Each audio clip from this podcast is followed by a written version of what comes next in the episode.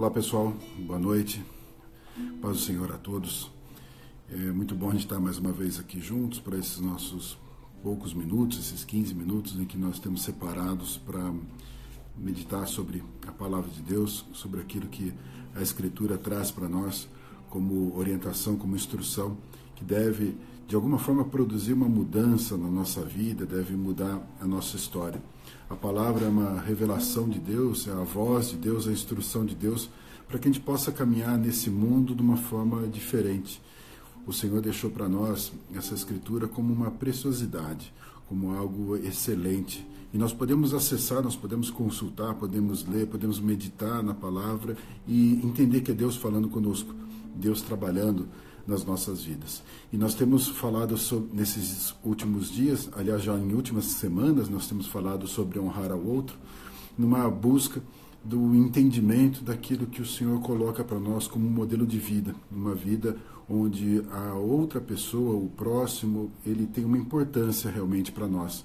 Resgatar esse valor que envolve o amor, que envolve uma entrega, que envolve uma renúncia, que envolve um, uma postura nossa para que o outro seja realmente abençoado.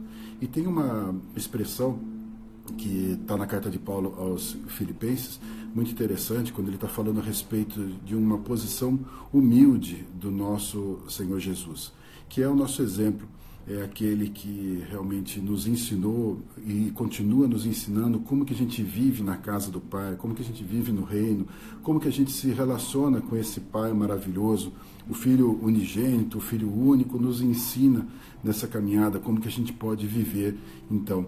E tem uma expressão aqui muito interessante, eu quero ler aqui para vocês, quando fala realmente sobre essa esse sentimento de, de, se humilhar, de realmente se colocar, ser uma pessoa humilde, ele diz assim, Filipenses 2, 5, de sorte que haja em vós o mesmo sentimento que houve também em Cristo Jesus.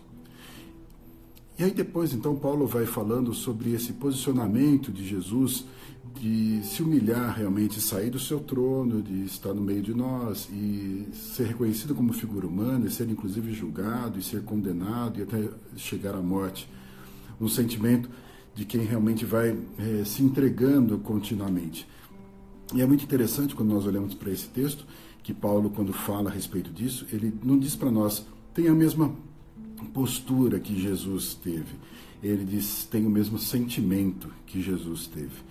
E aí então nós começamos a entender que realmente a palavra de Deus ela traz para nós não somente um, um, modelo de vida a nós conduzirmos na nossa jornada, mas traz para nós uma renovação de sentimento, uma mudança de valores dentro de nós.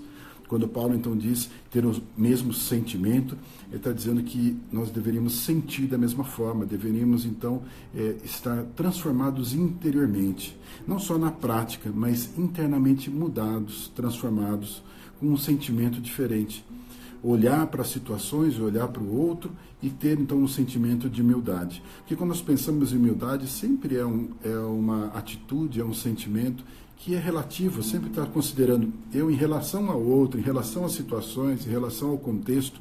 Então, se humilhar e permanecer humilde envolve esse conflito de interesses entre eu e o outro.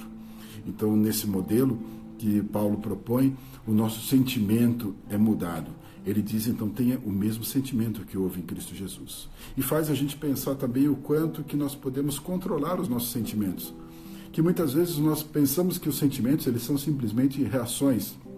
Ou seja, os sentimentos não dependem de nós, mas depende da circunstância, depende das pessoas e depende do contexto, e depende então de, simplesmente de uma reação nossa, da forma como a gente reage. E não é assim. Ainda que muitos sentimentos eles sejam sentimentos de reação, sejam sentimentos iniciais de reação, nós vemos que a palavra de Deus nos ensina a não cultivarmos sentimentos ruins e sim cultivarmos sentimentos bons. A palavra de Deus, quando fala irai-vos, mas não pequeis, mostra para nós que existe um momento que a gente se ira, mas a gente não deve cultivar a ira e não deixar o sol se pôr sobre a ira. Ou seja, essa ira ela precisa ser interrompida o quanto antes, ainda que esse sentimento surja. E a palavra, então, quando nos diz ame ao outro, mostra então para nós que esse sentimento pode ser desenvolvido. Então, se eu posso cultivar bons sentimentos e posso deixar de lado sentimentos ruins, como que eu tenho trabalhado? Como que eu tenho colocado realmente em prática um coração transformado, um coração cultivado com essa intenção de sermos pessoas diferentes, de sermos pessoas distintas do mundo? Será que eu estou simplesmente reagindo às situações ou eu estou realmente sendo alguém que investe nos sentimentos para que eles possam prosperar, para que sentimentos bons possam prosperar. Se nós considerarmos esse conceito de fazer, de investir nos sentimentos e cultivar sentimentos, nós vamos lembrar de pessoas que muitas vezes, na sua amargura, cultivam a amargura e elas se tornam então pessoas continuamente e reconhecidamente amargas. Se nós então cultivarmos o amor, se nós investirmos no amor, nós seremos reconhecidos como pessoas amorosas nós teremos essa classificação. Nós iremos parecer realmente pessoas amorosas, seremos reconhecidos como pessoas amorosas. Ou seja, nós podemos é, trabalhar nos bons sentimentos. Podemos então cultivar um sentimento, como diz aqui Paulo, que é um sentimento de humildade, onde nós consideramos o outro importante. Se nós nos colocarmos dessa forma, ainda que exista toda uma resistência nossa, porque a gente não quer simplesmente parecer pessoas é, que são tolas, pessoas que são levadas na conversa, pessoas que são ingênuas. Nós muitas vezes não queremos passar por essa, por essa imagem, passar por essa impressão para as outras pessoas, mas eu posso ser humilde. Eu posso ser humilde sem ser tolo, eu posso ser humilde e ser sábio. Eu posso ser humilde e ser prudente. Eu posso ser humilde e ser amoroso. Eu posso ser humilde e ser correto, ser humilde e ser justo. Ou seja, é possível eu cultivar esse sentimento, esse sentimento em que o outro é importante. O meu exercício, então, de honrar ao outro, de colocar o outro no lugar de destaque, é um exercício contínuo para que eu permaneça no lugar inferior, no lugar onde eu não estou me exaltando, onde eu não estou me inflando, onde eu não estou me achando, mas eu estou me colocando realmente numa posição humilde.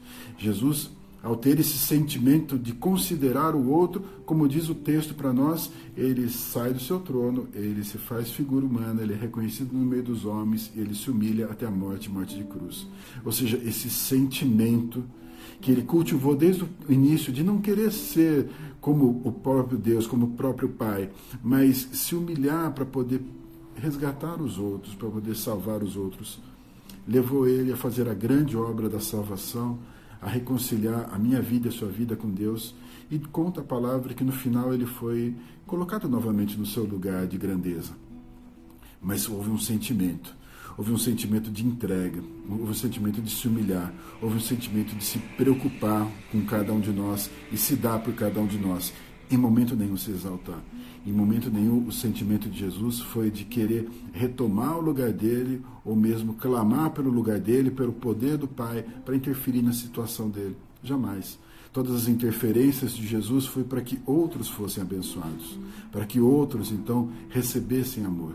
Que esse sentimento que houve em Cristo Jesus possa estar em nós que nós possamos sim cultivar bons sentimentos, que nós possamos trabalhar para que esses sentimentos cresçam, para que esses sentimentos prosperem, para que esses sentimentos sejam a nossa marca. Se isso estiver dentro de nós, realmente isso vai aparecer pelas nossas atitudes, pelas nossas conversas, pelos nossos olhares, pelas nossas reações.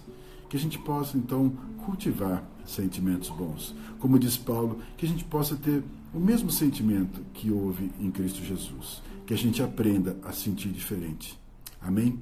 Eu quero orar por você, quero orar pela sua casa, pela sua família, para que esse sentimento esteja presente dentro do seu lar, o sentimento que houve em Cristo Jesus.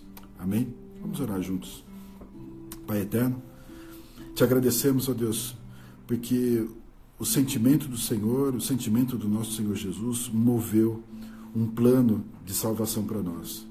Diz a tua palavra que o Senhor nos amou de tal maneira que deu o teu filho para que todo aquele que nele crê não perecesse, mas tivesse a vida eterna.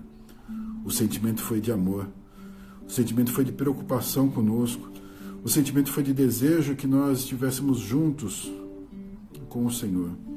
E o nosso Senhor Jesus, ao realizar essa obra, ao ser realmente entregue para morrer ali na cruz, continuamente teve um sentimento de humildade de cumprir o teu plano, Pai, e amar cada um de nós, considerar cada um de nós importantes para uma obra que Ele estava realizando.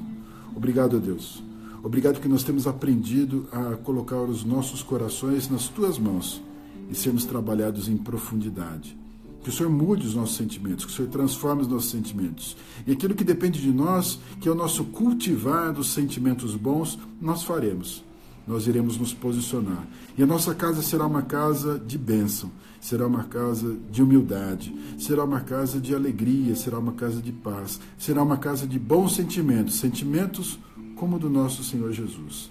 Nós seremos assim reconhecidos, ó Deus. Seremos assim identificados por esse amor, por esse modelo, por essa característica de Cristo. Que a bênção do Senhor esteja sobre cada um de nós, sobre a nossa família, em nome de Jesus. Amém. Que Deus abençoe grandemente sua vida, em nome de Jesus.